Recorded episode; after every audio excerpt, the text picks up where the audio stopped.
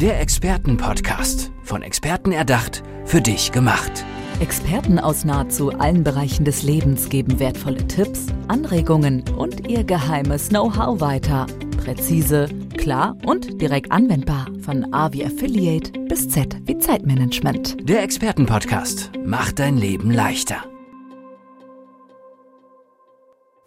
Wir reden jetzt über den Mittelstand und vor allem die Problematik, die dem Mittelstand bevorsteht, nämlich der demografische Wandel, der einen enormen Fachkräftemangel mit sich ziehen wird. Und dazu sitzt jetzt neben mir ein Experte, sein Name ist Marco Fröhlicke und jetzt beginnen wir das Gespräch. Hallo lieber Marco, schön, dass du da bist. Hi Alissa, danke für die Einladung. Marco, ich hatte es gerade gesagt, du brennst für den Mittelstand. Warum denn genau der Mittelstand? Ja, der Mittelstand, der hat mich eigentlich von Anbeginn meiner beruflichen Laufbahn begeistert und in seinen Bann gezogen. Es sind sehr interessante Unternehmerpersönlichkeiten, die häufig eine extrem starke Identifikation haben mit ihren Mitarbeitern, mit ihren Produkten und auch in der Region sehr verwurzelt sind, viel für die Region auch tun. Mittelständische Unternehmen sind gerade auch in Deutschland oft auch Weltmarktführer. Hier haben wir sehr gute Hidden Champions, die eine Technologieführerschaft haben, in Nischenbranchen, auf die kein Mensch kommt beispielsweise. Ähm, und diese Unternehmer oder Unternehmerfamilien oder mittelständische Unternehmen haben häufig eine sehr langfristig ähm, ausgelegte Geschäfts- und Unternehmensstrategie. Das gefällt mir sehr gut. Ähm, gleichzeitig für Mitarbeiter in mittelständischen Unternehmen auch aus meiner Sicht sehr, sehr spannend, zu einem Mittelständler zu gehen. Ja. Die Bandbreite an Aufgaben ist deutlich größer, als das zum Beispiel in Konzernen ist. Es ist viel kleinteiliger in Konzernen. Man sieht mehr, man man ist viel schneller in interessanten Projekten dabei. Man kann auch meines Erachtens viel schneller eine Führungsrolle schlüpfen, als das zum Beispiel so in, in sehr, sehr großen Konzernen der Fall ist. Ja, der deutsche oder the German Mittelstand ist ja schon wirklich auch ein Unikat, was ganz Besonderes, auch weltweit. Ähm, was würdest du denn sagen, jetzt dieser Mittelstand? Mhm. Wo sind denn da die größten Herausforderungen? Gibt es da überhaupt welche? Und wenn ja, warum gibt es diese? Ja, Grundsätzlich ist natürlich Mittelstand erstmal ein extrem breites Feld, nicht? Also der 50-Mann-Unternehmen definiert sich als Mittelständler und das äh, Unternehmen mit 10.000 Mann und äh, 6 Milliarden Umsatz vielleicht auch, weil es eben eine Familie an der Spitze hat. Aber was alle äh, in between sozusagen eint und was der große Unterschied ist vielleicht zu, zu ähm, großen Konzernen, die eine hohe Marktpräsenz haben, die die sehr stark wahrgenommen werden einfach, ja, durch ihre, durch, dadurch, dass sie ein Börsenlisting haben oder eben Sportsponsoring machen etc., ist eben das mittelständische Unternehmen ähm, hier ähm, kreativere Wege gehen müssen, ähm, um weiter äh, Top-Personal eben an Bord zu bekommen. Mhm. Klar, kurzfristig haben wir ähm, andere Bedrohungen und Herausforderungen noch für den Mittelstand durch steigende Energiepreise, durch Corona-Krise, durch Digitalisierung, die auch zum Teil im Mittelstand noch nicht so weit ist, wie sie eigentlich sein müsste. Das ist vielen bei Corona zum Beispiel jetzt auf die Füße gefallen. Ja. Ähm, es gibt mannigfaltige Herausforderungen, die ich da sehe für den Mittelstand, aber die, die, die doch größten sind eben der eben angesprochene Fachkräftemangel, der demografische Wandel ähm, und letzten Endes eben dann auch damit einhergehende Change- und Transformationsprozesse, die in Unternehmen bereits stattfinden und beziehungsweise im Mittelstand noch massiv stattfinden müssen in den nächsten Jahren. Und was glaubst du, werden das die Mittelständler schaffen? Und wenn ja, wie können sie es auch schaffen? Ja, ähm, viele Mittelständler werden das sicherlich schaffen, wenn sie bereit sind, äh, sich zu öffnen, neue Wege zu gehen. Also da braut sich schon was zusammen, äh, schon ein mittelstarker Gewittersturm, würde ich mal sagen. Ja, das heißt, es gilt jetzt da die Segel zu setzen, um, um in die richtige Richtung zu gehen. Wenn ein mittelständisches Unternehmen einen offenen Mindset hat und diese Dinge frühzeitig für sich erkennt und identifiziert, dann haben sie sehr, sehr gute Chancen, äh, dem auch entgegenzuwirken. Gleichzeitig glaube ich und befürchte ich aber auch, dass es viele mittelständische Unternehmen gibt, die die Zeichen der Zeit erst zu spät erkennen oder wo auch diese Fähigkeit und Bereitschaft, dieses Können, sich zu verändern, ähm, zu schwach ausgeprägt ist. Und ich denke, diese Unternehmen werden verschwinden vom Markt tatsächlich. Das hätte ja auch gravierende Konsequenzen für Deutschland als Standort, als Wirtschaftsstandort, oder? Absolut. Ja, ähm, es ist, ist natürlich auch so, wenn ein Unternehmen auch anfängt zu schwächeln, das haben wir jetzt auch zum Beispiel nach der Finanzkrise auch gehabt. Da hatten wir auch das Phänomen, dass, dass viele Unternehmen, denen die Umsätze massiv weggebrochen sind, auf einmal in neue Hände übergeben worden sind. Ja, es gibt im Ausland äh, ähm, viel äh, Geld, was darauf wartet, deutsches Know-how einzukaufen. Ja? Sei es aus China, sei es äh, Private Equity Fonds aus den USA oder sonst irgendwas. Der deutsche Mittelstand, der, ähm, der hat da schon seine Hausaufgaben zu erledigen. Ja. Und es ist für den Wirtschaftsstandort Deutschland natürlich auch extrem wichtig, dass wir auch nicht so einen extrem starken Know-how-Transfer dann haben und weiter hier auch ähm, sag mal, unsere, unsere wirklich wichtige gesellschaftliche Position durch den Mittelstand gefestigt sehen. Wir dürfen nicht vergessen, dass die meisten Menschen, äh, über 90 Prozent, äh, die arbeiten in mittelständischen Unternehmen. Es sind die wenigsten, die was ich bei Siemens oder der Deutschen mhm. Telekom beschäftigt sind, die haben natürlich eine gewisse Wahrnehmung nach draußen, aber äh, die meisten Menschen arbeiten in mittelständischen Unternehmen. Ja. Jetzt ist es ja so, du unterstützt nicht nur im Recruiting-Prozess, sondern vor allem auch begleitest du die Unternehmen im Change-Prozess. Hast du da vielleicht mal so zwei, drei Beispiele für uns, wo auch mit, mit kleinen Hebeln große Wirkungen erzielt ja. worden sind? Ja, da kann ich sicherlich ein paar Beispiele mal nennen. Auch im Recruiting gibt es so kleine Kniffe, auf die man achten muss. Zum Beispiel wird es immer wichtiger für uns auch tatsächlich auf die Soft Skills zu achten. Ja, also die Fachskills sind das eine, aber die Soft Skills entscheiden am Da darüber, ob jemand äh, lange dort glücklich ist in dem Unternehmen. Ähm, aber ähm, diesen Change- und Transformationsprozess, ähm, da gibt es ganz, ganz einfache Beispiele. Natürlich kann man Workshops machen, Trainings machen und, und solche Veränderungsprozesse moderieren. Das machen wir auch. Manchmal sind es aber schon ganz, ganz kleine Bausteine, die Unternehmen verbessern können. Beispiel, wir hatten äh, da das Feedback von Kandidaten, den wir vermittelt haben, wirklich hochqualifiziert, ja, Bereichsleitungsebene, da kam in ein neues Unternehmen, kam zum ersten Tag hin, der Rechner war nicht eingerichtet, das Handy war nicht da, äh, der wusste nicht, wo soll er hin, was mhm. kann er tun, wann vernetze ich mich hier mit wem. Ja. Das sind Sachen, da kann man Unternehmen ein sehr, sehr wertvolles Feedback auch geben. Ja. Wir sind ja auch nach dem Rekrutierungsprozess zum Beispiel mit den Leuten noch in Kontakt, ja, kriegen sowas mit und dann einfach auch mal zu sagen, hier, wir kennen Unternehmen, da haben wir einen Onboarding- Prozess zusammen erarbeitet. Ein Onboarding kann auch anders aussehen. Ja. ja. Der Rechner kann eingerichtet sein, da kann ein Handy stehen, da kann ein Blumenstrauß stehen, da kann eine Willkommenskarte sehen. Cool, dass du unser Team verstärkst. Ja, ja. da kann im Outlook stehen, in den nächsten zwei Wochen triffst du die und die Leute, terminiert, mit Raum und mit allem drum und dran.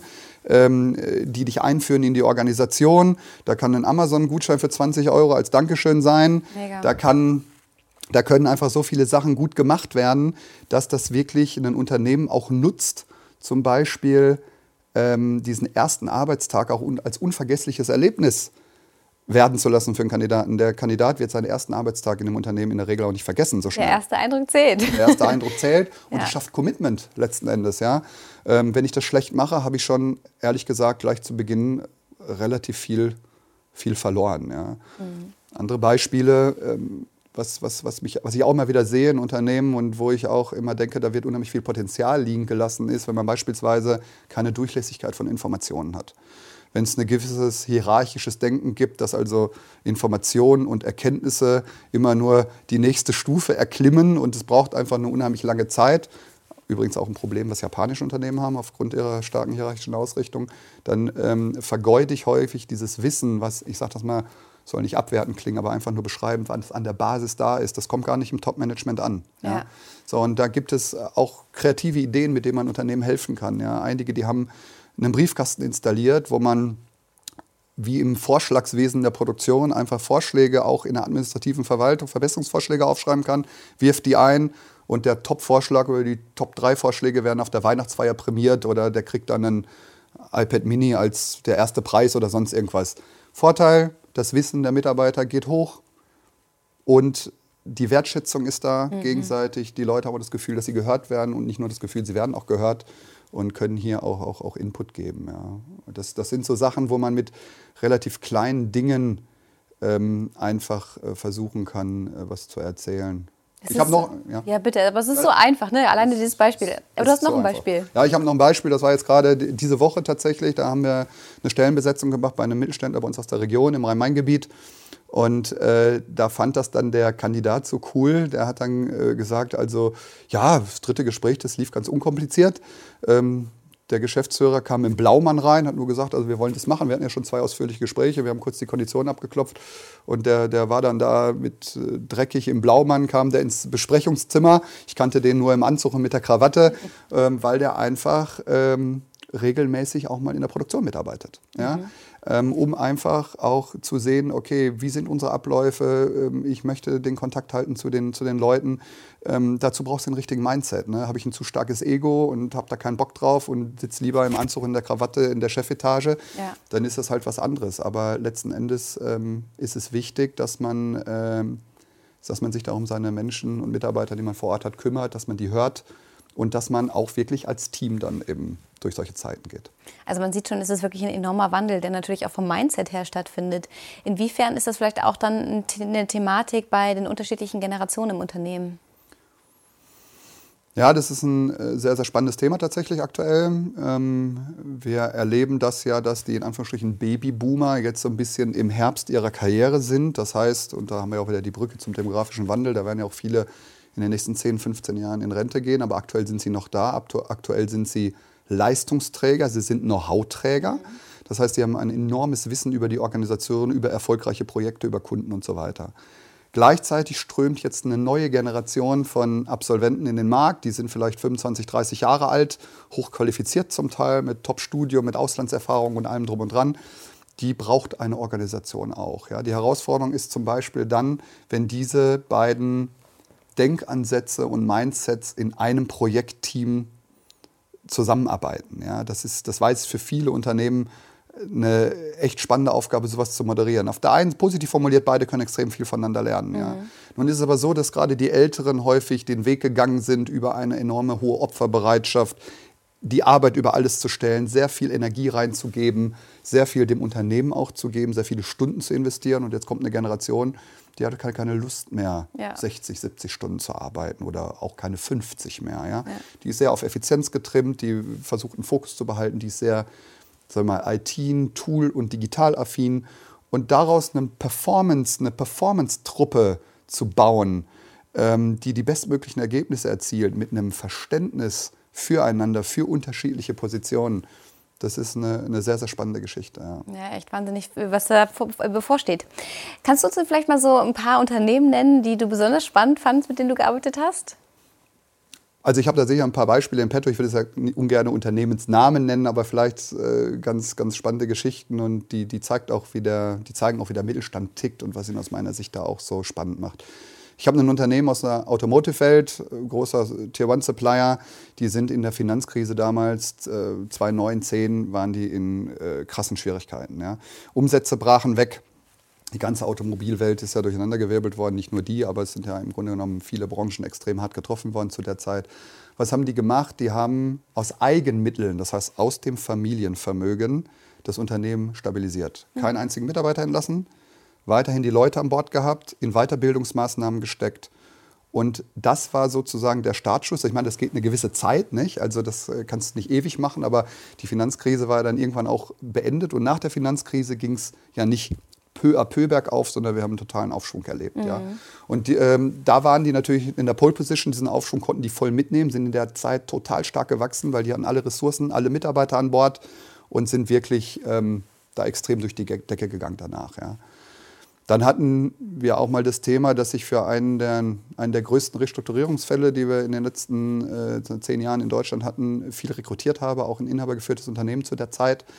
Ähm, die waren extrem hoch verschuldet, ja. hatten hohe Auflagen von den Banken, von den Restrukturierungsberatern etc., die dies zu erfüllen galt, haben es trotzdem geschafft, alle Leistungsträger zu behalten im Unternehmen. Warum? Weil die Kultur gut war, weil die Identifikation mit dem Unternehmen in der Region auch mit dem Unternehmer, mit der Unternehmerpersönlichkeit und mit der Unternehmerfamilie beispielsweise extrem hoch war. Ja. Das sind so kleine Geschichten, die einfach zeigen, was so dieses, diese menschliche Komponente, dies, mhm. Dieses, äh, dieses, dieses Teamwork, dieses dann an einem Strang zieht, wenn es zum Schwur kommt, was das eben auch bewegen kann ja, bei Unternehmen. Aber es ist so toll, weil es zeigt, wie ich meine, wir sind ja gerade auch in der nächsten Krise, dass man da auch wirklich einen Weg rausfinden kann und dass wenn man die richtige Unterstützung hat, dass man auch solche Krisen bewältigen kann. Ja. So Marco, vielen lieben Dank, dass du heute zu Besuch warst und danke, dass du uns mehr über deine Tätigkeit erzählt hast. Vielen Dank auch, Alissa. Der Expertenpodcast. Von Experten erdacht, für dich gemacht. Wertvolle Tipps, Anregungen und ihr geheimes Know-how. Präzise, klar und direkt anwendbar. Der Expertenpodcast macht dein Leben leichter.